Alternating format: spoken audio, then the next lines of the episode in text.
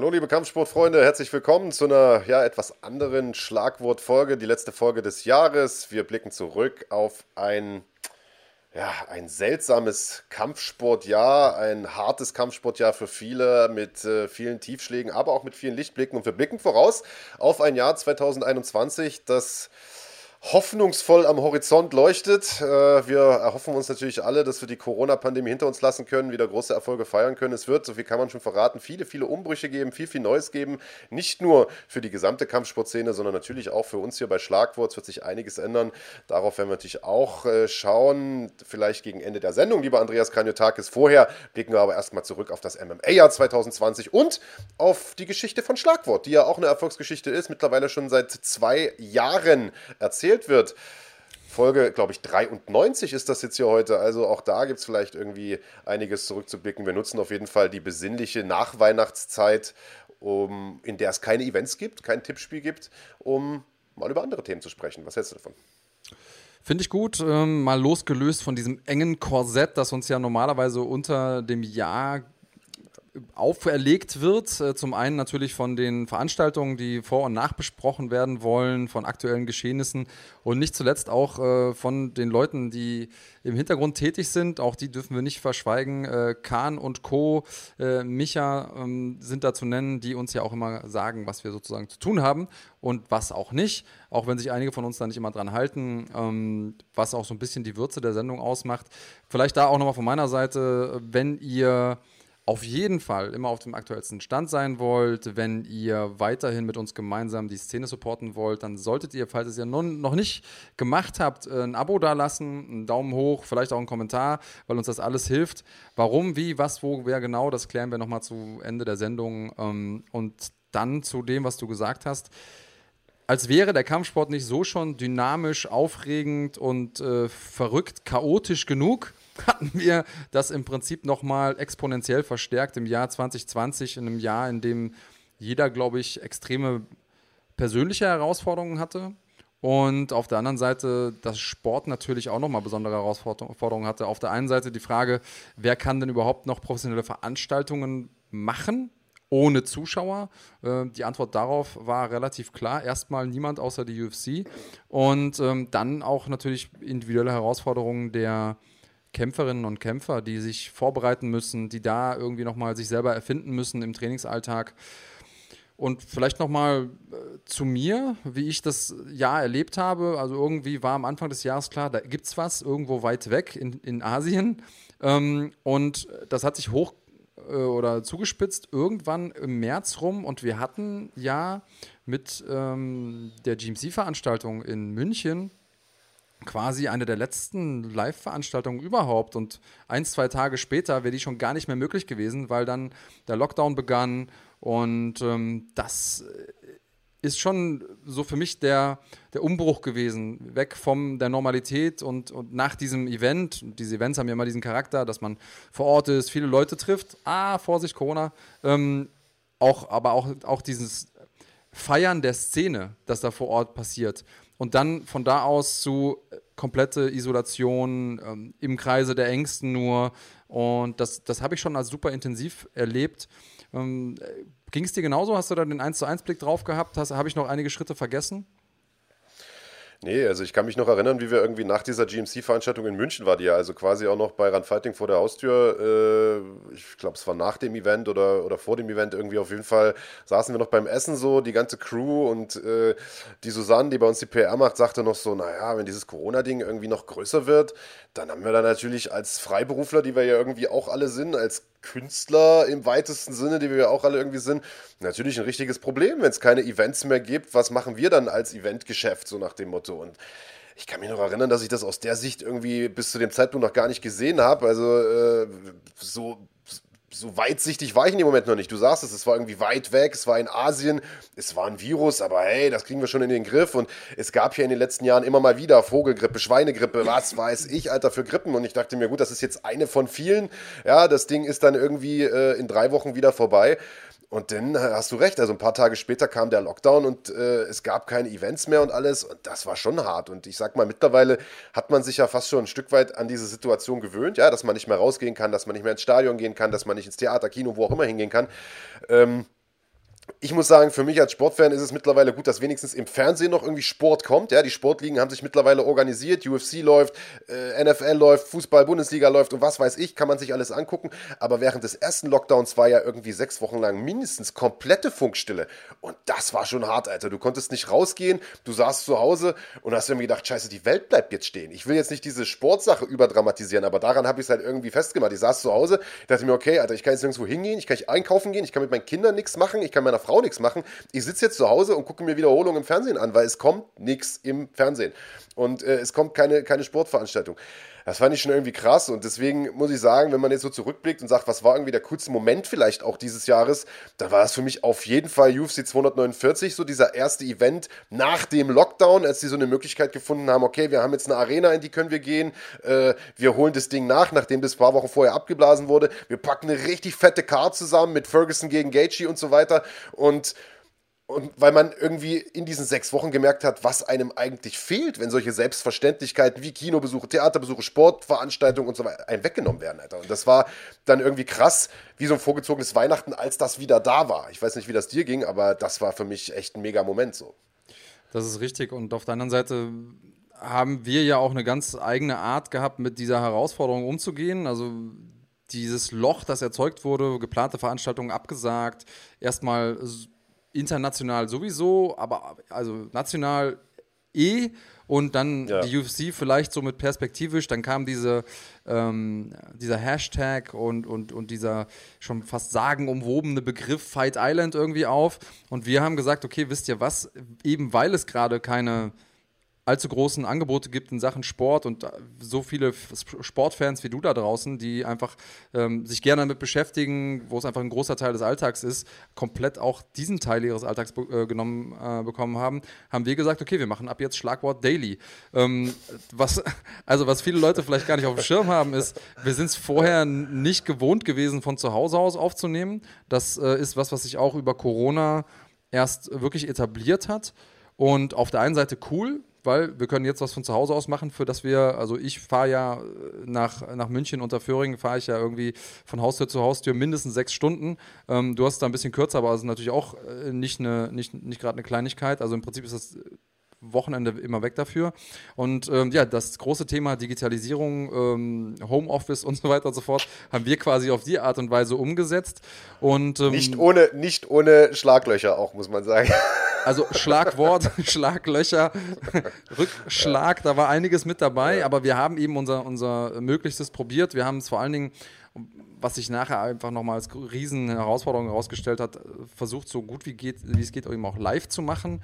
Ähm, und ähm, das war echt eine Zeit, wo ich sagen muss, das hat mich stark gefordert. Ähm, wie ja. ging es dir damit? Total. Also das war eine Zeit, in der ich auch ehrlich gesagt die Schnauze ein Stück weit voll hatte. Denn äh, also natürlich, wir necken uns ein bisschen vor der scheiße, wir, wir gehen uns vor der Kamera immer so ein bisschen auf den Keks und, äh, und hauen uns gegenseitig in die Pfanne, aber eigentlich können wir uns ja doch relativ gut leiden. Nur wenn man sich dann jeden Tag sieht und das Ganze auf Druck und dann sozusagen aus der Ferne, was irgendwie die Kommunikation auch erschwert, ständig neue Gäste, dann haut die Technik nicht hin, weil man das vorher noch nie gemacht hat und weil das ehrlicherweise auch gar nicht so einfach ist, einen Podcast live mit mehreren Gästen aus der Ferne zu machen und so, dann äh, Alter, irgendwann hatte ich echt die Schnauze voll und dachte mir, fuck, Alter, jetzt, äh, wie lange geht das noch weiter, Mann? Ab wann kehrt wieder Normalität ein? Wann hat man wieder Studio? Wann hat man wieder Gäste live vor sich? Wann sieht man sich wieder? Wann kann man wieder normal kommunizieren? Ähm, ich weiß nicht, Alter. Mittlerweile bin ich ganz froh, wie du auch das gesagt hast, dass wir aus der Ferne auch einen Podcast machen können. Äh, mit der Einschränkung, dass wir es jetzt aufnehmen und nicht mehr live sind. Also das ist eigentlich ganz nett.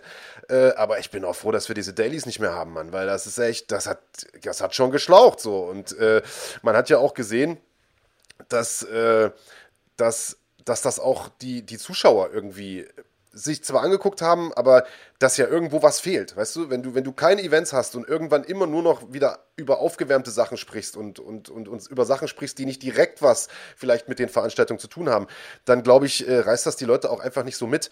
Und äh, es ist natürlich schwierig, einen Kampfsport-Podcast zu machen, ohne dass Kampfsport passiert, so, weißt du, ein halbes Jahr lang. Und deswegen war ich total froh, als es dann endlich wieder losging, auch in Deutschland wieder losging. Wir hatten ja zwischendurch, das vergisst man häufig irgendwie, auch wieder Events, so Fair FC hat was gemacht, NFC hat was gemacht, äh, äh, die, die Düsseldorfer haben haben was gemacht äh, mit EMC und so weiter. Also es gab viele auch wirklich gute Veranstaltungen so zwischen beiden Lockdowns und ähm, auch wenn uns jetzt wahrscheinlich eine dritte Welle bevorsteht, wie alle befürchten nach Weihnachten und dieser Lockdown sich wahrscheinlich noch lange hinziehen wird, auch über den 10. Januar hinaus. Alter, ich kann es kaum erwarten, bis die ganze Scheiße vorbei ist und wir endlich wieder Normalität haben, regelmäßig Events haben. Ähm, ja, Mann, und, und äh, auch wieder vor Ort vielleicht mal sein können bei einer Veranstaltung und so. Ja, das ist ja diese Energie, die ich angesprochen habe, die, die man bei einem Live-Event hat. Und äh, egal, ob man jetzt kämpft oder, oder betreut oder als Fan, Zuschauer da ist oder ob man eben das Mikrofon in der Hand hält und, und das Ganze kommentiert. Es ist einfach eine besondere äh, ja, Energie und ähm, irgendwie auch noch eine besondere Motivation, die ich davon mitnehme, einfach weiterzumachen.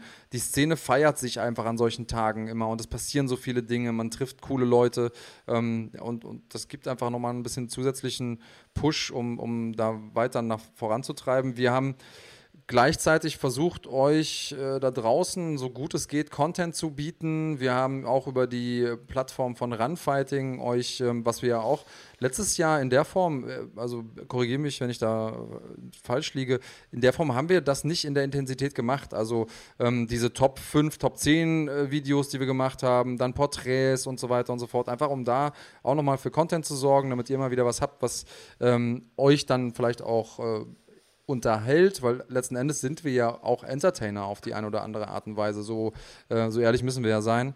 Und ähm, das ist äh, was, was auch nochmal dazu kam. Und eine Sache muss ich vielleicht auch noch erwähnen, denn wir haben jetzt ganz viel über die negativen Dinge geredet die Tatsache, dass wir das jetzt von zu Hause aus machen mussten, alles, und ich bin der absolute Technik-Vollpfosten, also für die Leute, die es noch nicht gemerkt haben, äh, ich, ich kenne mich halt mit dem ganzen Kram wirklich überhaupt nicht aus. Trotzdem mich da reinzufuchsen, also irgendwie eigenständig ein Mikrofon anzuschließen. Ähm, mein Greenscreen habe ich mittlerweile verabschiedet. Nee, es kommt wieder ein neuer, keine Angst, aber ähm, all diese technischen Sachen irgendwie trotzdem auf die Kette zu bekommen. Ich habe auch unglaublich viel gelernt in der Zeit, muss ich sagen, über die Frage, wie nehme ich selber auf, ohne im Studio zu sein. Und ich kann mich daran erinnern, dass äh, unser Kollege Kahn nochmal gesagt hat, so, ey, ich verstehe das nicht. Wenn du in dem Studio vor der Kamera bist, dann bist du ein Naturtalent. Dann kannst du einfach reinquatschen und, und die, jeder Take wird geil. Im Prinzip braucht man selten ein zweites Mal aufzunehmen. Wenn ich hier zu Hause sitze und alleine in meinem Kabuff einfach kein anderer außenrum, ich muss die Technik selber steuern, dann komme ich mir einfach vor wie, ähm, wie ein Einbeiniger beim Sprint, ja. Und ähm, das ist immer besser geworden. Ich habe da auf jeden Fall noch Möglichkeiten, mich zu steigern, aber ich merke einfach, wie viel Herausforderungen doch dieses Jahr auch mitgebracht hat. Ja, aber ich sag mal, das ist natürlich das Gute, äh, was man, wenn man aus diesem Jahr irgendwas Positives ziehen will, dann, ähm, dass es die Leute natürlich auch ein bisschen zur Kreativität gezwungen hat. Also und zwar in allen Ebenen. Jetzt nicht nur im Eventgeschäft. Ich meine, wenn du dir die Gastronomiebetriebe anguckst, die haben dann einfach so äh, Food to go angeboten oder Lieferservice auf einmal gehabt und so ein Kram. Und genauso hat es die Eventbranche und die Kampfsportszene natürlich auch gemacht, ja. Und es gab dann auf einmal ganz neue Eventtypen, ja. Man hat auf einmal Events vor leerer Halle gemacht oder äh, reine VIP-Events, wenn nur irgendwie 300 Mann zugelassen waren, dann wurden halt einfach nur VIP-Tische Tische verkauft, um einigermaßen die Kosten reinzuspielen. Und wir auf Run Fighting haben natürlich auch irgendwie äh, neue Wege beschritten. Du hast es gesagt, wir haben Porträts gemacht, wir haben mehr Interviews gemacht, wir haben das alles von zu Hause aus versucht zu regeln. Das sieht dann natürlich alles ein bisschen gurkiger aus, als wenn man es mit einem großen Besteck im, im Pro-7-Studio macht, so nach dem Motto. Ähm, aber hey, immer noch besser als nichts. Und ich sag mal, das Feedback hat gezeigt, dass die Leute da Bock drauf haben. Also wir haben da äh, fünfstellige Abrufzahlen mit, mit einigen Videos gemacht, ho im hohen fünfstelligen Bereich. Und ich sag mal, da wird sicherlich auch nach Corona der Weg in die Richtung weitergehen. Also es ist, wie gesagt, nicht alles schlecht gewesen in diesem Jahr. Ich glaube, das kann man irgendwie auch sagen. Ähm, aber trotzdem, ich weiß auch nicht, Alter. Ich kann es nicht erwarten, bis 2021 losgeht, bis diese Impfungen durch sind und bis man, äh, bis man wieder richtig Licht anmacht. So, das muss man, muss man ehrlicherweise auch sagen. Was war denn dein persönliches Highlight dieses Jahr, wenn wir mal so zurückgucken? Ähm, mein persönliches Highlight äh, im, im Kontext Kampfsport-Universum ähm, meinst du jetzt so den, das coolste Event oder das coolste, was ich gemacht habe? Oder ist es ein bisschen spezifisch? Ist mir Latte, Alter. Was war dein Highlight, Mann? Irgendwas musst du doch, was hast du im Hinterkopf? Also ich glaube, der Moment, wo ich irgendwie wirklich so richtig Hoffnung hatte, weil nochmal alle Leute drauf geguckt haben, war dieser äh, BMF-Title-Kampf. Okay.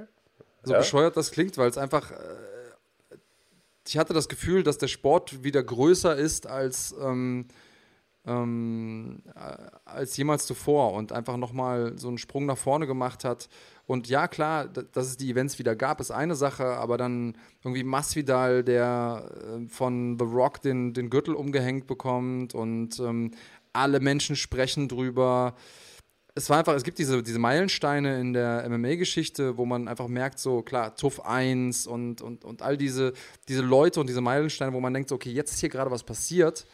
Der Sport ist jetzt quasi über, durch so eine Schallmauer gekommen und von da aus geht es dann auch wieder nicht viel zurück. Und ich hatte einfach das Gefühl, in diesem Moment, es ist wieder so weit. Wir sind wieder ein Stück größer geworden. Auch damals, als Brock Lesnar in die UFC gekommen ist, war einfach nochmal so ein ganzes Universum, das sich geöffnet hat von, von Fans, von neuen Leuten, die das Ganze äh, mochten. Und ja, irgendwie fand ich, fand ich das einen sehr, sehr besonderen Moment. Warum bist Krass, du so verwundert? Weil ich total erstaunt bin, wie unterschiedlich die Wahrnehmung teilweise ist. Also ich muss sagen, ich habe diese BMF-Scheiße gar nicht mehr auf dem Schirm gehabt. So, jetzt wo du es gesagt hast, dachte ich mir, ach stimmt, da war ja noch was, so nach dem Motto. Ja klar, war, war ein großes Ding auf jeden Fall, aber ich glaube, ja, wie du schon sagst, äh, wahrscheinlich außerhalb der MMA-Blase wichtiger, so für diese Mainstream-Leute, gerade in den USA, äh, hier in Deutschland ist es ja eh so ein bisschen untergegangen, äh, wichtiger als für, für uns selbst. So habe ich, also ja, so richtig, das hätte ich jetzt nicht gedacht, dass du das direkt als oberstes Ding anpinnst. Aber cool, äh, so dafür Dafür machen wir den Podcast heute. Das finde ich, find ich krass. Also, äh, wie gesagt, für mich war der Lichtblick einfach, als die UFC weiterging, so muss ich sagen. War sechs Wochen lang ohne.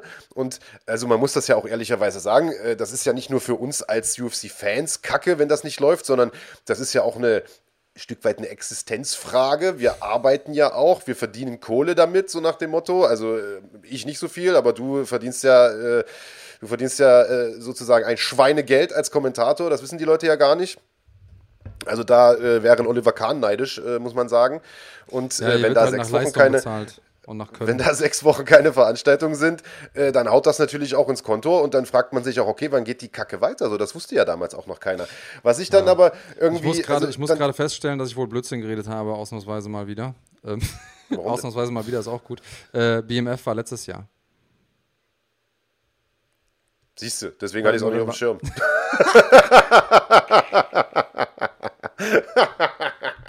Wunderbar. Ja, ja schöner Jahresrückblick ähm, ja, für 2019. Aufs Jahr 2019. Ja. Ähm, ja. also ihr müsst verstehen, äh, das werden wir auch nicht müde zu betonen. Äh, wir haben beide schon in unserem Leben genug auf den Kopf gekriegt, der Big Daddy noch mehr als ich äh, und das merkt man ja auch immer wieder. ja, obwohl Podcast Max es mehr verdient, ähm, verdient hätte. Aber dann sieht man mal, wie ja. durcheinander und, und vollgepackt dieses Jahr ist. Ich habe das irgendwie alles zusammengeschmissen. Keine Ahnung, warum ich da auf BMF kam gerade. Ja, ja, ist ja auch egal. Also, dann nochmal die Frage: Was war denn dein Highlight? Vielleicht, äh, weiß ich auch nicht, das Debüt von George St. Pierre oder äh, die Einführung der Unified Rules oder was, was war dein der ja, Aufkauf von Pride? Nee, ich, ich, glaube, ich glaube dann aus, aus, ähm, aus kampfsporttechnischer Sicht tatsächlich Fight Island. Also dieses erste Event auf Fight Island, das ich jetzt noch nicht mal mehr so richtig benennen kann, welches das war. Ähm, aber das erste Mal die Bilder von dort vor Ort zu sehen, zu sehen, diese Bubble, die die da gebaut haben. Und ähm, ähnlich wie du sagst, okay, ich das erste Event, das es möglich gemacht hat und, oder das bewiesen hat, dass es möglich ist. Genauso hat dann auch die UFC ja bewiesen und so ehrlich muss man sein. Alle haben gesagt, es geht nicht, es geht nicht, es geht nicht, bis die UFC es gemacht hat. Die haben einfach eine Bubble kreiert. Die war sehr, sehr bunt und ja, es war natürlich jetzt nicht das Oktagon am, am Strand und die Leute haben dann nicht da, da gekämpft im Oktagon am Strand, aber das war für mich ähm, schon der Moment, wo ich gedacht habe, okay, die Leute finden einen Weg. und ähm, es kann weitergehen, ja. Und das ist natürlich auch das, was du sagst. Irgendwann, wenn es keine Events gibt, dann kommentieren wir auch keine Events mehr und dann irgendwann äh, gucken auch die Leute keine Kampfsport-Podcasts mehr. Ähm, das äh, wird natürlich passieren und dann fragt man sich schon, okay, was ist mit all dem, was wir uns aufgebaut haben? Weil auch das ist natürlich ein Faktor, ja. Ich, äh, ich habe jetzt gerade selbst nochmal geguckt. Also äh, die erste Fight Island Show war ja Usman gegen Masvidal. Das war ja diese mega fett besetzte Card mit irgendwie äh, zig riesen Knallerkämpfen. Und was ich da jetzt mir irgendwie so angucke, äh, ursprünglich hätte ja eigentlich Usman gegen Gilbert Burns kämpfen sollen. Und das ist ein Kampf, der bis heute nicht stattgefunden hat. Und ich finde es irgendwie total krass. Und Kamaru Usman hat auch nicht nochmal gekämpft seitdem. Und äh, ich, ich finde es krass, wie schnell dieses Jahr auch rumgegangen ist, ehrlich gesagt. Also äh, das vielleicht auch nochmal zum Thema BMF-Title Hätte man denken können, war dieses Jahr. Die letzten zwölf Monate sind halt auch einfach zack vorbei gewesen, wenn man, wenn man ehrlich ist. Äh, andererseits, wenn man mal zurückguckt, ist ja trotzdem auch eine ganze Menge passiert. Ja, ist echt eine komische Zeit, Mann. Also ich finde, wenn man hier so im Lockdown daheim sitzt, irgendwie dümpeln die Tage auch so dahin und am Ende der Woche sagt man sich, scheiße, ist wieder eine Woche rum, was habe ich eigentlich gemacht mit der Zeit? Ähm, ja, ist schon krass. Aber ja, du hast recht, diese Fight Island Veranstaltung war natürlich krass. Ähm, Na, einfach zu sehen, dass es geht, weißt du? Dass man wirklich ja. Leute von überall aus der Welt einfliegen kann und die dann da unter, unter Bedingungen Sport betreiben können, die einfach für alle sicher sind. Und das äh, war, vorher waren ja die UFC-Veranstaltungen nur in den USA und nur mit den Leuten möglich, die auch gerade quasi auf dem, aus, auf dem Land waren, auf dem Fest, Festland. Hast du dieses, äh, hast du dieses Video gesehen, das Dana White jetzt gedroppt hat letzte Nacht, äh, wo er so ein bisschen, das hat äh, die UFC extra irgendwie zusammengeschnitten, ist vier Minuten lang oder so, muss mal gucken in den sozialen Medien, könnt ihr euch auch gerne mal anschauen, ähm, in denen er oder nicht er, aber in denen die UFC sich selbst nochmal dafür feiert, dass sie sozusagen als erste, wobei ich immer noch nicht müde werde zu betonen, die Bundesliga waren die ersten, die äh, nach dem ersten Lockdown oder im ersten Lockdown wieder losgelegt haben. Aber die UFC behauptet ja immer weltweit das erste, die erste Sportliga zu sein, die wieder losgelegt hat gegen alle Widerstände und so weiter. Und darum geht es auch in dem Video. Und er, da, da, da, siehst du so diese ganzen Schlagzeilen von den MMA-Medien, die so dagegen gehatet haben, dass die UFC, wie kann man nur während des Lockdowns wieder anfangen? Und das ist ja, äh, das ist ja unverantwortlich und was weiß ich. Und diese ganzen Schlagzeilen, die, die hauen die da so rein wie in so einem Thriller, ganz rot gefärbt und die Gesichter der bösen Journalisten. Und äh, sozusagen der Grundtenor dieses Videos ist, äh, traut nicht den Medien, die haben noch nie was geleistet. Wir sind als Erste an vorderster Front wieder angetreten und haben sozusagen den Kämpfern ermöglicht zu kämpfen, den Fans ermöglicht zuzuschauen. Das Video ist natürlich ein bisschen over the top. Ich meine, du hast es nicht gesehen, deswegen ist es schwer, sich darüber zu unterhalten. Aber äh, wie gesagt, ihr könnt ja gerne mal in die Kommentare drunter schreiben, was ihr davon haltet. Ich habe mir das heute Morgen irgendwie auf dem Klo angeguckt und muss sagen, wie gesagt, ist ein bisschen over the top, aber so ganz unrecht haben die natürlich nicht mit dem, was sie da sagen. Also, äh, weil da wurden halt auch irgendwie Leute zitiert, wie, wie ein Big John McCarthy, der ja bei Bellator kommentiert, der gesagt hat, ja, das ist unmöglich, äh, während Corona sowas zu machen und wirklich unverantwortlich. Und ich meine, drei Wochen später, übertrieben gesagt, haben die ja selbst wieder Events gemacht, weißt du? Also da haben viele Leute auch eine Rolle rückwärts gemacht, die man in diesem Video sieht. Ähm, wie siehst du das denn? War das gut, dass die UFC gesagt hat, Alter, wir nehmen jetzt die Kohle in die Hand, gehen das Risiko ein und legen wieder los? Oder äh, bist du einer von denen, die sagen, nee, unverantwortlich und lieber ein bisschen vorsichtig? Und äh, was, was ist denn dein, dein Take? Also, was ich ganz generell nicht gut fände, ist, das einfach zu machen, ohne Sicherheitsvorkehrungen und ohne irgendwie ein Hygienekonzept. Aber die UFC wird ja auch das nicht müde zu betonen, dass sie ein sehr, sehr umfangreiches und auch ein sehr teures Hygienekonzept aufgestellt hat und dass sie auch im Vergleich zu anderen Sportligen, also ich hatte mal irgendwie den, den Vergleich zur NBA gehört, weitaus niedrigere Ansteckungs- oder Positivtestrate hatten dann auch in dem Kontext. Ähm, also insofern würde ich sagen, unverantwortlich ist es nicht denn die Idee, die dahinter steckt, mit den vielen Quarantänen und den vielen Tests, dass wirklich dann am Ende des Tages nur Leute in der Bubble sind, die auch wirklich kein Corona haben ähm, und man sich da nicht anstecken kann, die finde ich jetzt erstmal sinnvoll. Ich freue mich natürlich auch, dass das zustande kommt. Ich bin vor allen Dingen in der jetzigen Zeit aber sehr, sehr vorsichtig, wenn irgendjemand sagt, traut den Medien nicht. Ähm, denn so pauschal finde ich die Aussage gefährlich. Was ich aber unterschreibe, und das kann, glaube ich, jeder Kämpfer und jeder, der selber schon mal in seinem Leben was Außergewöhnlich, Außergewöhnliches versucht hat, bestätigen. Es gibt immer diese, der Arnold, hat die mal Naysayers genannt, ja. Also die Leute, die neben dir stehen und sagen, äh, geht doch gar nicht, das hat noch nie einer gemacht. Auf die sollte man natürlich nicht hören. Ähm, aber man tut schon gut daran, zumindest mal das, was in der Presse steht, wahrzunehmen. Also natürlich sollte man sich seine eigene, eigenen Gedanken dazu machen können, ähm, aber per se jetzt alles, was in den, in den Medien unterwegs ist, ähm, äh, abzustreiten, finde ich schwierig. Hm. Naja, gut, ich glaube, da ist die Situation ja in den USA eh noch ein bisschen eine andere als bei uns. Also da kommt es ja auch immer drauf an, welche Medien guckst du dir an. Die sind ja, ja da alle auch immer ein bisschen äh, politisch eingefärbt. Und ich glaube, bei ihm ging es ja, oder bei Dana White ging es ja grundsätzlich auch eher um diese MMA-Medien. Und da ist ja auch viel mit drunter, wo man sagen muss, naja, Hobbyjournalien. Äh, auf der, auf der Jagd nach der Schlagzeile, ne? so nach dem Motto. Also, äh, ja, ich kann den guten Mann da auch ein Stück weit verstehen, auch wenn das Video, wie gesagt, natürlich auch derbe übertrieben ist an manchen Stellen, aber äh, ich für meinen Teil war auf jeden Fall froh, als sie damals wieder losgelegt haben. Und ich kann mich auch erinnern, dass wir beide nicht besonders kritisch waren, sondern eher die Hände gerieben haben und gesagt haben, endlich geht's weiter. Äh, ob das mit der Bubble da jetzt so richtig funktioniert oder nicht, das steht auf dem anderen Blatt geschrieben. Ehrlicherweise muss man sagen, so richtig hundertprozentig haut das nicht hin. Ich kann mich erinnern, als da, ich glaube im April oder so, der erste Corona-Positive war, äh, Jacare Sosa, da haben alle noch gesagt, oh weh, wohin soll das führen?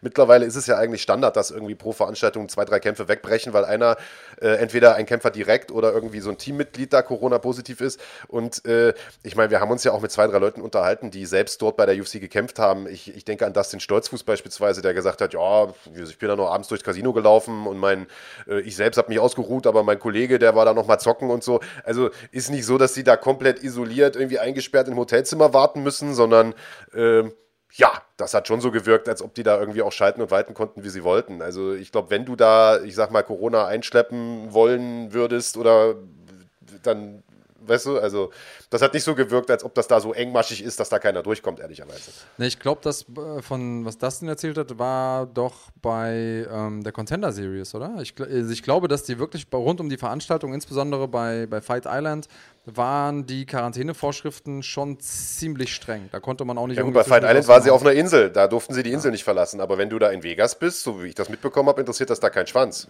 Auch Ottmann hat ja sowas in der Art erzählt. Also ah, okay. Also da habe hab ich jetzt irgendwie andere Sachen abgespeichert. Das bedeutet natürlich nicht, äh, dass sie anders sind, aber ähm, ich glaube schon, dass es da die Möglichkeit gibt, sich zu bewegen, aber eben erst nach Quarantäne und Test und so. Aber hm. müssen wir vielleicht naja. nochmal nachhaken im nächsten Jahr. Ja, ich will die ganze Scheiße auch gar nicht schlecht reden, Mann. Ich bin froh, dass die Kacke läuft, Alter ich bin froh. Und ehrlicherweise, das muss man auch mal sagen, wenn wir jetzt hier schon so ein bisschen jahresrückblickmäßig äh, verfahren, äh, die UFC wird ja auch nicht müde äh, zu erklären, dass das eins der erfolgreichsten Jahre, ich glaube sogar fast das erfolgreichste Jahr äh, in der Firmengeschichte war. Und jetzt mal abgesehen von finanziellem Erfolg und von, äh, von dem, was sozusagen die Investoren gerne lesen und, und, und hören wollen, mal aus sportlicher Sicht war das ja auch ein oberkrasses Jahr. Also ich muss sagen, dass wir A, ein paar große Namen gesehen haben, die richtig geile Kämpfe hingelegt haben. Ich denke an Israel Adesanya äh, und so weiter. Und wir haben einen Haufen junger Contender gesehen, die vorher gar nicht so das Spotlight hatten, die in diesem Jahr aufgrund von Corona, weil kein anderer antreten wollte, einfach drei, viermal gekämpft haben. Ich denke an Leute wie Kevin Holland, die sich auf einmal ins Rampenlicht geballert haben und die vielleicht die Stars von morgen sind. Also so ein Kevin Holland könnte ich mir gut vorstellen, dass der nächstes, übernächstes Jahr ein Pay-Per-View-Draw ist, Alter. Und äh, also sportlich gesehen muss man sagen, kann man über das Jahr überhaupt nicht meckern. Nee, es war auf jeden Fall spannend und auch das muss man sagen, diese zusätzliche Würze, die die ganzen Umstände mit reingegeben haben, die hat natürlich auch einen Reiz, gar, ganz klar. Also da kann man sich nicht ähm, drüber streiten. Natürlich wünschen wir uns in einem bestimmten Rahmen auch die Normalität wieder, auf der anderen Seite gibt es auch Leute wie Hamzat Chimaev, die wir wahrscheinlich ohne diese Krise in der Form nicht kennengelernt haben. Und diese Frage, die jetzt im Raum steht, ist, ist sie for real? Ja? Ähm, die ist ja eine super spannende. Und, und, und letzten Endes geht es ja immer um, um die Antwort auf Fragen, die die Leute suchen, die dann auch am Ende dazu bewegen, einzuschalten und die die Kämpfe dann eben nochmal abseits des Sports spannender machen. Deswegen, ich sehe es wie du, ähm, super spannendes Jahr. MMA hat auch gezeigt, dass alle daran Beteiligten irgendwie Kampfgeist haben im Sinne von sich nicht unterkriegen lassen und das Beste aus der Situation zu machen. Und wir haben aber auch Kämpfer gesehen, die angesichts der fehlenden Zuschauer vor Ort, angesichts vielleicht der anderen Trainingsbedingungen, äh, auch der zusätzlichen psychischen Belastungen nicht so performt haben. Und dann haben wir wiederum andere ähm, Kämpfer gesehen, die mehr performt haben, überperformt haben, würde ich sagen. Also mir fällt da zum Beispiel Tony Ferguson ein. Das war nicht unbedingt sein Jahr, muss man sagen. Kann man so sagen, ja. Das war definitiv nicht sein Jahr. Ähm, wie gesagt, aber vielleicht ist das auch einfach der Lauf der Dinge, man. Kämpfer werden älter, es kommen neue Kämpfer nach und so weiter. Äh, würde ich jetzt vielleicht gar nicht mal unbedingt auf fehlende Fans schieben oder auf Corona schieben, sondern hey, vielleicht hat er auch einfach in seiner Karriere äh, schon zu viele Schlachten geschlagen. Man. Fakt ist, dass das nächste Jahr auf jeden Fall äh, super stark losgeht. So. Die UFC holt die, äh, diese Fight Island Woche ja nach mit gleich mal drei Events innerhalb von, von irgendwie sieben Tagen und äh, auch nicht irgendwelche Gurkenveranstaltungen, sondern da sind schon ein paar richtige Kracher dabei. Also zwischen 16. und 23. Januar wird, äh, äh, da wird die Hütte brennen, so. Äh, da, da kann ich das äh, auch schon kaum erwarten. Aber lass uns vielleicht mal noch ein bisschen bei diesem Jahr bleiben. Man, wir haben ja irgendwie auch so ein paar, ein paar strange neue Trends gesehen die sich da jetzt so etabliert haben, also jetzt mal unabhängig wahrscheinlich auch von Corona oder so, aber äh, die hätte es wahrscheinlich auch ohne gegeben. Aber wir haben gesehen, dass YouTuber auf einmal Boxer sind und tatsächliche Kämpfer herausfordern. Wir haben gesehen, dass alte Boxrentner nochmal zurückkommen, gar nicht mal so schlecht aussehen und auf einmal für Millionen Gagen auf Pay-per-view-Basis boxen und äh, da scheinbar ein neues Geschäftsmodell draus entwickeln Ich, also, lass uns vielleicht mal bei dieser YouTuber-Scheiße bleiben. Ist das was, was du verfolgst? Ich habe ja versucht, das so ein bisschen von mir wegzuhalten, weil ich dachte, das ist Quatsch. Mittlerweile kommt das irgendwie fast jeden Tag ins Bewusstsein reingeploppt, weil, weil dieser Typ, ich weiß immer gar nicht, Jake Paul, Logan Paul, sind das die, ist das der gleiche oder sind das zwei verschiedene? Ich, ich glaube, das Plan. sind Brüder. Brüder. Und ja. wer boxt? Beide. Äh, ich weiß es nicht. Einer von beiden. Okay. Aber auf jeden Fall habe ich jetzt heute gelesen, einer von denen hat wohl Ben Askren herausgefordert, beziehungsweise will gegen Ben Askren boxen. Der Ben Askren, der überhaupt nicht boxen kann und so ein Scheiße. Also, aber das wird verkauft, als Pay-Per-View verkauft und die Leute haben da scheinbar Bock drauf, ja. Und äh, ich, ist das ein Trend, den du gut oder schlecht findest? Also, ich habe heute Morgen mit Kahn geschrieben, der hat gesagt, die Schweine machen Boxen kaputt. Ich, ich weiß nicht, ich glaube, glaub, der hat recht. Also. ja, also ich glaube auch, dass Boxen ein Problem hat, wenn ähm, also es darf Shows geben, immer, auf jeden Fall. Ähm,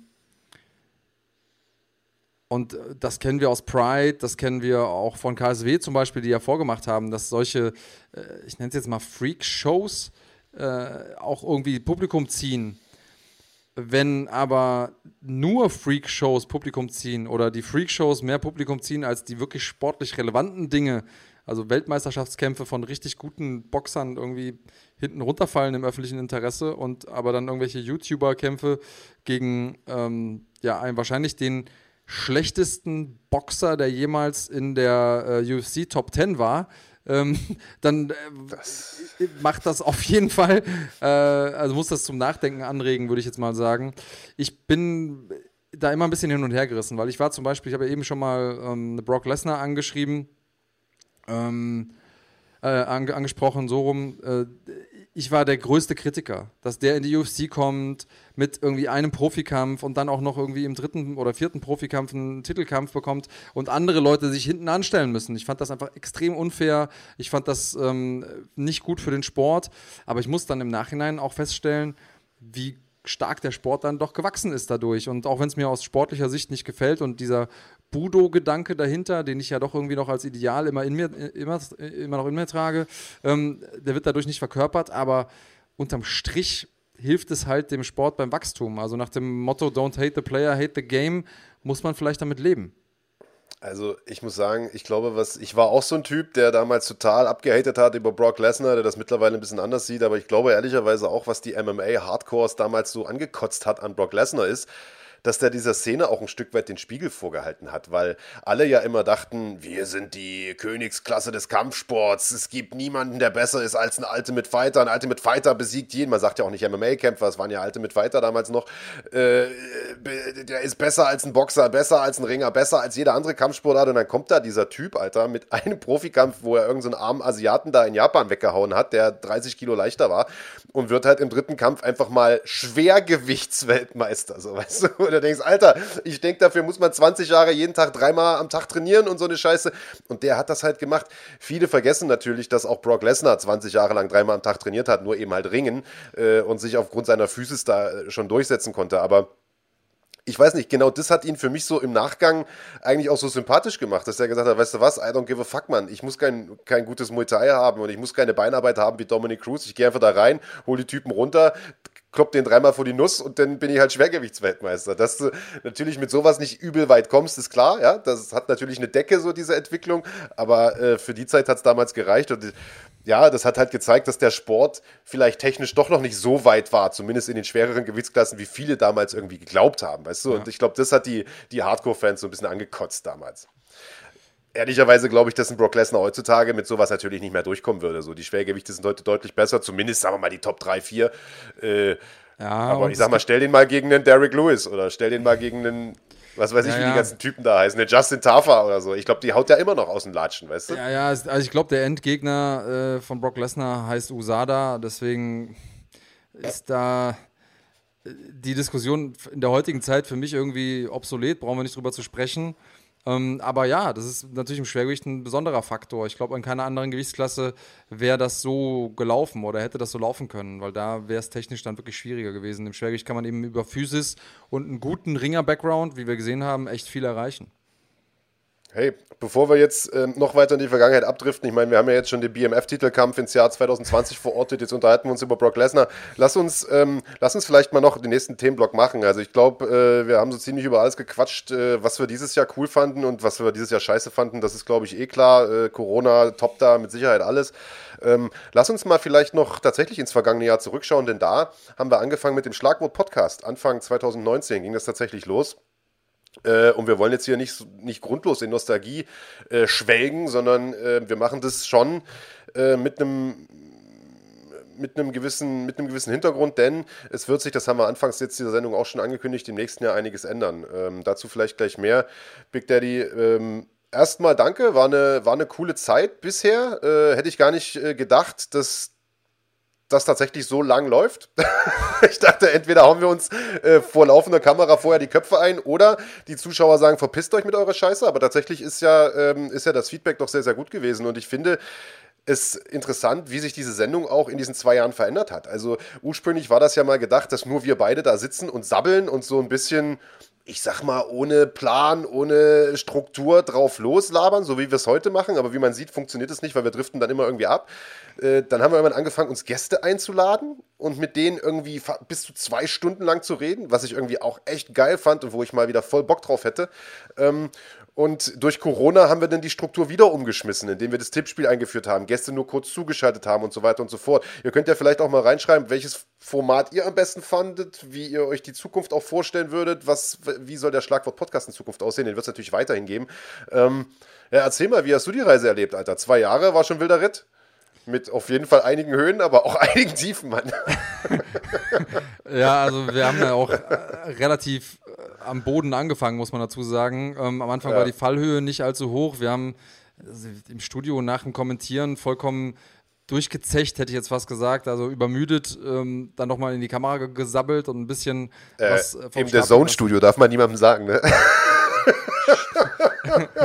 äh, also so ein bisschen Guerilla-mäßig. Ähm, wir hatten ja ein paar Guerilla-Aktionen in der Zeit. Ähm, und da, also wer hätte jetzt irgendwie nach den ersten vier Sendungen gedacht, dass ähm, tatsächlich jemand kommt? Und das war für uns, glaube ich, auf der einen Seite auch Glück, aber auf der anderen Seite vielleicht auch haben da Leute Potenzial gesehen in, in dem Produkt, was, was wir vielleicht selber als Produkt noch gar nicht auf dem Schirm hatten. Ähm, das Pro7 Sat1 beziehungsweise dann Runfighting gesagt hat, ey, wisst ihr was, was ihr macht, finden wir von der Sache her cool. Man kann es noch ein bisschen cooler umsetzen, aber lass uns doch mal gemeinsam überlegen, wie wir es cooler machen können. Und das hat mir einfach das Gefühl gegeben, ey, da ist jemand, der ähm, so denkt, wie du denkst und der ähm, auch in der, äh, der auch gewillt ist, da ein bisschen was zu investieren. Also äh, abgesehen mal von Geld natürlich, das Ganze kostet auch Zeit und Mühe und Energie und Gehirnschmalz und so. Und das ist schon schön, weil ich glaube ja, dass äh, Geschichten erzählen und, und Leute, die sich austauschen, äh, einfach der beste Weg ist, um die Community zu stärken. Und äh, deswegen war es mir auch total wichtig, immer die Community gut einzubinden und diese Live-Chats während den, während den Shows und dass die Leute quasi Teil der Konversation waren das war schon echt cool und das fehlt mir auch extrem, muss ich sagen. Technisch ist es jetzt gerade stabil nicht machbar. Ihr wisst alle, brauchen wir uns nicht drüber zu unterhalten, dass ähm, wir eben auch einige technische Herausforderungen hatten, die zu einigen Teilen natürlich auch bei uns zu verorten sind, aber zu anderen Teilen ist auch manchmal der Teufel echt ein Eichhörnchen und dann kommen Dinge, die man nicht beeinflussen kann. Ähm, wir versuchen, und das können wir vielleicht auch mal verraten, so, insofern es stabil möglich ist, auch wieder euch da draußen die Möglichkeit zu geben, live mit dabei zu sein, egal wie jetzt das Format ist, ob so strukturlos wie heute, wie du es genannt hast, Marc. Und auch da würde mich mal interessieren, stört euch das eigentlich, wenn wir einfach mal drauf lossabbeln? Ähm, mögt ihr es lieber, wenn wir eine feste Struktur haben? Ähm, äh, all diese Dinge würden mich auch mal interessieren, aber ich muss sagen, ich sehe überall seine Vorteile. Also ich finde es gut und wichtig und richtig, dass wir auch aktuelle Geschehnisse einfach abhaken und, und einordnen. Aber ich vermisse auch die Zeit, ähm, in dem wir einfach so eine 2 zu 1 Gesprächskonstellation hatten und Leute bei uns im, im Studio. Und ich finde, wenn man sich diese alten Podcasts nochmal anguckt, dann merkt man richtig, dass es irgendwo einen Punkt gibt, wie so ein Breaking Point, so nach einer halben Stunde, dreiviertel Stunde, wo die Gäste vergessen, dass Kameras laufen, vergessen, dass es quasi eine Interviewsituation ist und wo dann geile Stories zutage kommen und wo man einfach den Kämpfer nochmal besser erlebt, auch als als Fan oder als, als jemand, der Sport interessiert ist, nochmal besser versteht, wer ist das denn überhaupt da, den ich mir immer angucke und ähm, einfach nochmal ein geiles Insight bekommt, das man sonst irgendwo andersher nicht bekommt. Und das war ja ursprünglich auch mal der Geist, die Idee dahinter, zu sagen, hey, wir ermöglichen euch noch einen tieferen Blick und schaffen es dadurch, euch die Kämpfer näher zu bringen und dann haben alle was davon. Die Kämpfer haben was davon, weil ihr sie mehr sehen wollt, Tickets kauft, Merchandise kauft, was auch immer. Ähm, ihr habt was davon, weil ihr jemanden besser kennenlernt und wir haben was davon, weil ihr unsere Sendung einschaltet. Also so nach dem Motto Win-Win-Win. Ähm, ich muss sagen, das vermisse ich schon, das Format. Und unabhängig davon, wie es weitergeht, würde ich mich immer freuen, wenn, ähm, wenn wir für dieses Format zumindest mal hier und da wieder Platz fänden, insofern das natürlich möglich ist, äh, unter Hygienebeschränkungen ja, Mann, also ich vermisse nicht nur das Format, ich vermisse eigentlich so diese ganze Zeit, die wir damals da hatten. Äh, wir hatten ja diesen kleinen Raum mit dem Greenscreen im Hintergrund, äh, in dem wir das Ganze immer aufgenommen hatten, wo wir alle gesagt haben, Mensch, ich dachte, das ist viel größer hier. Ich dachte, ihr sitzt wirklich in dieser Lagerhalle, wo der Boxsack da so baumelt. Ähm, tatsächlich hieß dieser kleine Raum das Stüberl äh, im, in so einem ProSieben-Bürokomplex mit drin. Das war so der Raum, wo äh, die ganzen ProSieben-Leute in der Freizeit irgendwie Playstation gezockt haben und Kaffee getrunken haben. So sah es da natürlich auch aus. Ähm, aber den Raum, den vermisse ich schon ein bisschen so. Äh, Grüße gehen raus an Stüberl, das Ding gibt es jetzt leider nicht mehr. Äh, sehr, sehr schade. Ähm, ja, also das ist eine Zeit, die mir irgendwie auch fehlt. Das ist eine Zeit, die so auch nicht zurückkommen wird. Das, äh, das kann man an der Stelle auch schon mal sagen. Äh, wie gesagt, ohne da zu viel vorwegzunehmen, wird ein paar Umbrüche geben jetzt über den Jahreswechsel. Aber, und auch das kann man vielleicht schon sagen, ohne äh, vielleicht zu viel vorzugreifen, wir werden wahrscheinlich den Podcast erstmal weiterhin tapen, aufzeichnen und nachmittags dann releasen, so wie wir es bisher machen, weil es aktuell einfach noch keine zuverlässige Form gibt, das Ding live zu machen und mit euch zu interagieren. Aber Big Daddy hat natürlich vollkommen recht. So, uns fehlt diese Interaktion mit den Fans auch. Das ist das, was Schlagwort immer schon ausgemacht hat. Und es wird in Zukunft zusätzliche Formate geben, in denen entweder er oder ich, also entweder du oder ich, äh, sich sozusagen hinsetzen und äh, eine Live-Session mit euch machen. Also wir sitzen dann ja einfach vorm, äh, vor der Kamera, ohne Schnickschnack, ohne Brimborium und ihr könnt uns Fragen stellen und wir beantworten die und wir sabbeln einfach nur über, äh, äh, über Gott und die Welt. Also das wird es auf jeden Fall in Zukunft geben. Das heißt, ihr werdet weiterhin auf eure Kosten kommen, was Interaktion, was Interaktivität angeht. Ähm, nur im Podcast selbst wird es das wahrscheinlich erstmal nicht geben. Auch wenn ich bei dir bin, Mann. Das war schon eine Sache, die äh, den Podcast auf jeden Fall immer ausgemacht hat, Alter. Sicher. Und äh, auch den ähm, Teil des Tippspiels haben wir ja gesagt, wollen wir interaktiver gestalten. Das heißt, wir wollen euch mit äh, einbinden da draußen, wollen auch eure Tipps wissen. Ähm, dazu, ja? Hey, da gibt es einige Leute, die die Idee gehatet haben, dass wir beide als, als Einheit. Oh dass wir beide als Einheit tippen. Ne? Also, der, also die haben gesagt, nee, nee, tippt mal lieber getrennt. Ne? Ihr könnt ja noch mal in die Kommentare schreiben, was für euch lieber soll. Big Daddy tippen, ich tippen und ihr tippt als Einheit oder tippt ihr als Einheit gegen die Schlagwort-Crew Big Daddy und mich zusammen als Einheit? Also letzteres fände ich irgendwie auch wack, weil ich einfach glaube, dass der dann meine Bilanz runterzieht.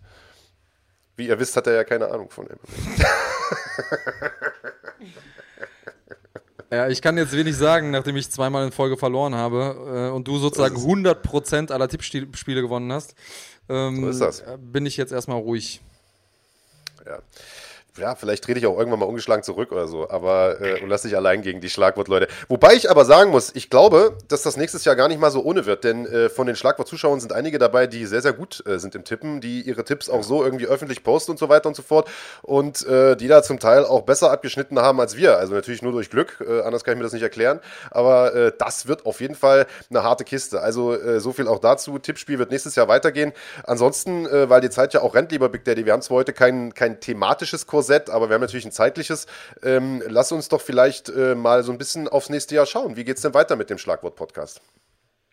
Tja, also wir wissen viele Sachen noch nicht. Eine Sache, die wir wissen, ist, es wird zumindest mal nicht mit äh, Runfighting in der Form weitergehen, die ihr jetzt bislang kennt. Ähm, wir werden bei Runfighting die Inhalte jetzt nicht mehr präsentieren ähm, und auch nicht mehr redaktionell da groß für verantwortlich sein.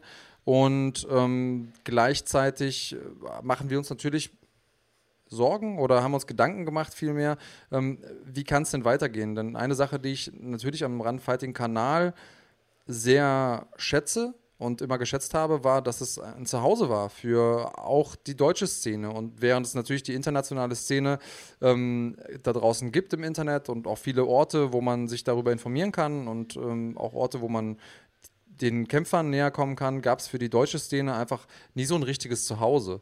Und ähm, eine Sache, die wir definitiv wissen, ist, dass wir weiterhin diejenigen sein wollen, die dieser Szene ein mediales Zuhause geben, ein journalistisches Zuhause geben, den deutschen Fan, äh, Fans die Möglichkeit geben, auch die deutschen Kämpfer zu erleben, ob jetzt im Podcast oder über ähm, Porträts oder andere Arten von Berichterstattungen. Und natürlich, und das ist jetzt erstmal sehr ambitioniert, äh, kann man sich vielleicht da draußen gar nicht vorstellen. Ich konnte es mir jedenfalls nicht vorstellen, bevor ich nicht irgendwie so einen äh, dicken C im Medienteich hatte. Ähm, wir versuchen auch euch in irgendeiner Art und Weise mit Live-Action zu versorgen. Ähm, auch da die komplette Ausgestaltung, wie es jetzt am Ende wirklich aussehen wird, das werden wir euch, sobald es da klar ist, ähm, mitteilen. Aber eine Sache, die ich auf jeden Fall sagen kann, ist, bitte, bitte, bitte, wenn ihr diesen Geist, den ich gerade schon mal so grob skizziert habe, wenn ihr den mittragen wollt, wenn ihr uns supporten wollt, abonniert diesen Kanal. Das ist der allererste Schritt. Ähm, helft uns einfach Reichweite zu generieren. Erzählt euren Freunden, Verwandten ähm, und äh, dann versuchen wir gemeinsam diese Szene ähm, ja, weiter aufzubauen. Und das ist eine Sache, vielleicht, wenn du mich nach meinem absoluten Highlight fragst, aus dieser ganzen Schlagwortzeit, ist es die Rückmeldung und diese Wertschätzung, die ich erfahre von den Fans da draußen, aber auch von den Kämpfern, die allesamt gesagt haben, Mensch, geile Arbeit, die ihr da macht. Danke für die Arbeit. Also das ist wirklich, oftmals kriege ich einfach aus dem Off, anders als im Internet üblich, nicht irgendwelche Beleidigungen, sondern einfach jemand, hey, du kennst mich nicht, ich bin aber Fan von eurem, von eurem Podcast. Ähm, danke für die Arbeit, die ihr für die Szene macht. Und ähm, das ist letzten Endes der, der, große Wert für mich und das war ja immer mein, also du kannst dir Ground Pound Interviews von mir angucken von vor zehn Jahren. Ich habe immer gesagt, mein Ziel ist es, diese Szene und diesen Sport groß zu machen. Ähm, und ja, deswegen äh, bleibt mit uns an Bord. Habe ich irgendwas vergessen, Marc, oder, oder willst du noch irgendwas ergänzen?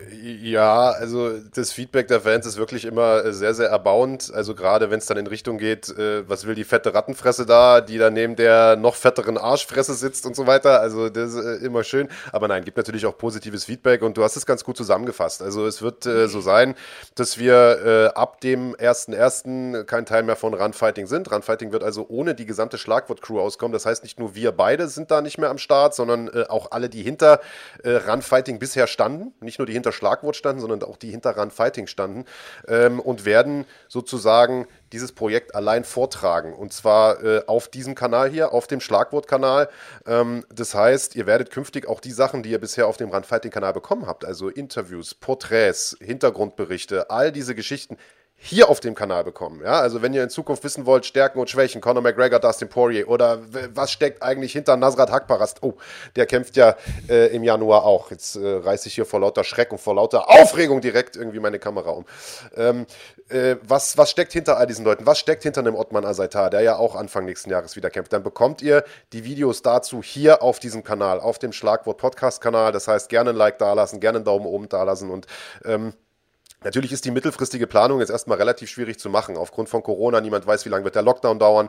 Äh, offiziell bis zum 10. Januar. Es gibt jetzt schon ähm, Gesundheitsexperten ähm, in der Bundesregierung, die sagen, das wird nicht zu halten sein. Der Lockdown wird länger dauern. Es gibt Menschen, die hinter vorgehaltener Hand darüber sprechen, dass der bis Ostern geht. Das wollen wir natürlich nicht hoffen. Aber so viel ist auch sicher. Sobald es wieder Events gibt, werdet ihr die gesamte Berichterstattung zu diesen Events hier bei uns auf dem Kanal bekommen und Stand jetzt auch diese Events hier auf dem Kanal bekommen. Also da ist natürlich alles noch nicht unterschrieben, alles noch nicht in trockenen Tüchern. Bislang gibt es nämlich noch gar keine Events, äh, die geplant sind. Aber eins ist Fakt, das haben wir nach dem letzten Lockdown gesehen, sobald äh, das gesetzmäßig wieder erlaubt ist, äh, vor Publikum zu veranstalten, wird das hier in Deutschland auch passieren.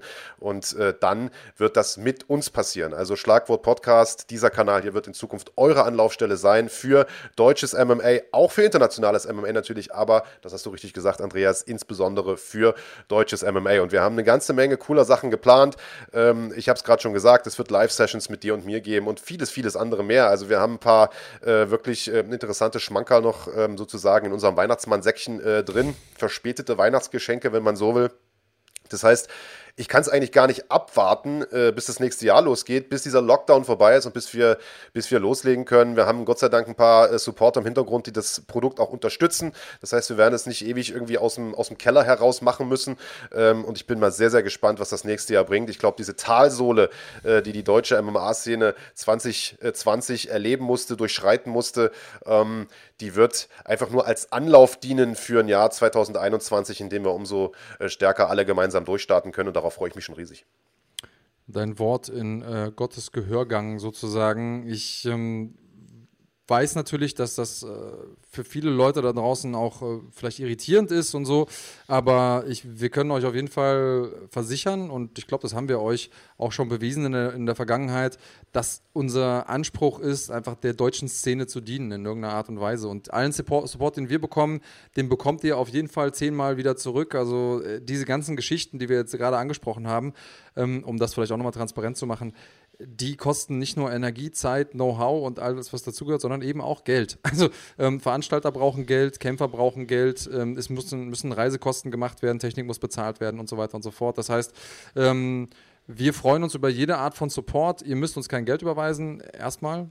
Müsst nicht. Könnt ihr aber machen. Könnt, könnt ihr machen? Nee. Ähm, aber ähm, Support im Sinne von ähm, folgt uns, Daumen hoch, wir, wir sind ja auch in dieses, in dieses YouTube-Business ein bisschen mit reingewachsen und das ist vielleicht auch von all den Skills, ähm, die ich jetzt eben angesprochen habe, die wir uns so drauf geschafft haben. Ich habe jetzt von meinen Technik-Skills gesprochen, aber auch diese Frage, welche Sprache spricht eigentlich YouTube und die sozialen Medien? Nicht, dass wir davon jetzt schon voll Ahnung hätten, aber wir haben schon mehr Ahnung als noch vor, ich sag mal, eineinhalb, zwei Jahren. Und, ähm, also ich nicht, Alter.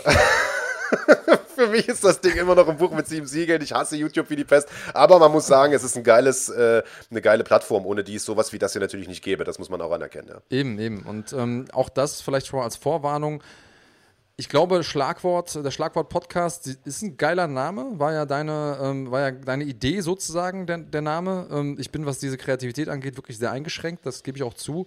Aber ich, es kann natürlich sein, dass wir zu dem Schluss kommen, dass der Name letztlich für das, in das sich der Kanal ja verwandeln wird, irgendwann ähm, nicht mehr abbildet. Und dass wir dann auch einen neuen Namen finden werden im neuen Jahr. Also da nicht erschrecken, wenn wir auf einmal anders heißen. Wir sind trotzdem noch dieselben. Ja, also der Podcast wird natürlich den Namen behalten, äh, aber es kann tatsächlich sein, dass der Kanal einen neuen Namen bekommt. Das ist vollkommen richtig, einfach weil der Kanal dann nicht nur den Podcast abbilden wird, sondern äh, viele andere Dinge mehr. Wir haben es gesagt, es wird Porträts geben, Interviews geben, es wird Events wahrscheinlich geben, Vor- und Nachberichte und so weiter. Also äh, ja, da denken wir uns noch einen Namen aus. Ihr könnt ja mal ein paar Vorschläge machen. Was wäre denn euer Lieblingsname für diesen neuen Kampfsportkanal? Namaste der Namaste Fighting Kanal oder der Vegan Fighter Kanal der Motherfucker-Kanal, ja, auch das, Andreas Graniotakis, wäre eine gute Idee. Ja, schreibt uns mal in die Kommentare, was hättet ihr gern. Und vielleicht auch, was wünscht ihr euch für Formate in Zukunft? Also wir sind da jetzt, ähm, das ist ein Vorteil, wenn man nicht mehr in diesem, ich sag mal, Konzernkonstrukt drin hängt. Man kann natürlich auch ein bisschen freier agieren. Wir können jetzt zwar nicht alles machen, ja, wir sollten uns schon in verfassungsmäßig äh, sozusagen gesetzten Rahmen bewegen und äh, so weiter und so fort. Aber grundsätzlich äh, haben wir natürlich, äh, können wir natürlich frank und frei, was, was neue Formate angeht. Dementsprechend, ähm, ja, schreibt auch mal gerne die Kommentare, was ihr hier gern von uns sehen würdet, äh, außer äh, sozusagen äh, Big Daddy, wie er einen auf die Nuss kriegt. Ähm, sind wir mal Im gespannt, Tippspiel. was er da. Im Tippspiel, ja, das habt ihr ja schon gesehen dieses Jahr. Ja, Mann. Und wir sind auf jeden Fall gespannt, diese Reise mit euch zu machen im vergangenen Jahr, äh, im nächsten Jahr. Und ich glaube, das wird gut, Mann. Ich glaube, es wird gut und ähm, ja, jedes Ende birgt irgendwie auch einen neuen Anfang. Ich äh, habe jetzt natürlich auch viele Fragezeichen, ähm, aber ich habe auch in meiner Kampfsportkarriere immer wieder gelernt, immer wenn man denkt so, hey, boah, jetzt äh, ist es aber wirklich hart und wirklich zäh, dann ist es eigentlich immer nur so die Vorbereitungszeit, das Anlauf nehmen für was Größeres. Ähm, wenn das alles so funktioniert, wie wir uns das denken und wie wir es auch schon gelernt haben, also das ist, muss man ja sagen, ähm, dann wird das aber auch was Stabiles und das auch dann bleiben kann, denn wir sind nicht mehr von anderen Leuten abhängig. Das ist dann unser Kanal. Wir ähm, können das, also nicht nur wir beide, sondern wir, das ganze Schlagwort-Team, können das gemeinsam machen und ähm, können dann auch konstant für euch da sein und euch den Content bringen, den ihr braucht. Und ihr könnt es mitgestalten. Also macht davon gerne äh, Gebrauch. Ja, Marc, haben wir noch irgendwas vergessen? Ja, Mann, danke sagen, auf jeden Fall. Also für zwei wirklich äh, geile Jahre, beziehungsweise so ehrlich muss man ja auch sein, für fünf Jahre Run Fighting. Also das sind tatsächlich irgendwie, äh, wären jetzt, äh, wäre oder ist dieses Jahr tatsächlich fünf Jahre geworden, 2016, 17, 18, 19, ja, über fünf Jahre sogar. Ähm, bei Run Fighting ähm, waren ein paar geile Jahre, wir haben eine ganze Menge angestoßen, wir haben großartige Events gehabt mit GMC, wirklich Hallen äh, gefüllt, geile Fights gemacht, kann man echt nicht meckern, war eine geile Zeit. Besten Dank deshalb äh, von, äh, von mir an dieser Stelle bei allen Leuten bei ProSieben 1, bei Run Fighting und natürlich bei euch, also äh, die Fans, ohne die das hier definitiv nicht funktioniert hätte. Ähm, der geilste Support, ich meine Claudi, Hans Dampf und wie sie nicht alle heißen, eure Namen muss man ja gar nicht mehr erwähnen. Ihr seid jedes Wochenende am Start, bei jeder Veranstaltung am Start. Also das ist schon, äh, ist schon Wahnsinn. Ähm, die Schlagwort Nation Gruppe äh, auf Facebook, da könnt ihr euch connecten unter dem Hashtag äh, Schlagwort Nation könnt ihr euch auf Twitter connecten und so weiter und so fort. Also was die Community macht, ist schon, ist schon absoluter Wahnsinn. Besten Dank an dieser Stelle. Ähm, besten Dank für die letzten fünf Jahre Run Fighting, für die letzten zwei Jahre äh, Schlagwort und es geht definitiv weiter im nächsten Jahr und wir freuen uns weiterhin mit euch zusammen das Ding zu rocken. So sieht's aus. Also macht's gut da draußen. Kommt gut ins neue Jahr. Freut euch mit uns gemeinsam auf coole Kämpfe, auf spannende Themen, auf äh, hitzige Diskussionen und Meinungsverschiedenheiten, die wir ja auch immer haben, die auch Teil von Schlagwort sind. Ähm, bleibt gesund, bleibt uns gewogen, supportet uns und vor allen Dingen bleibt cremig.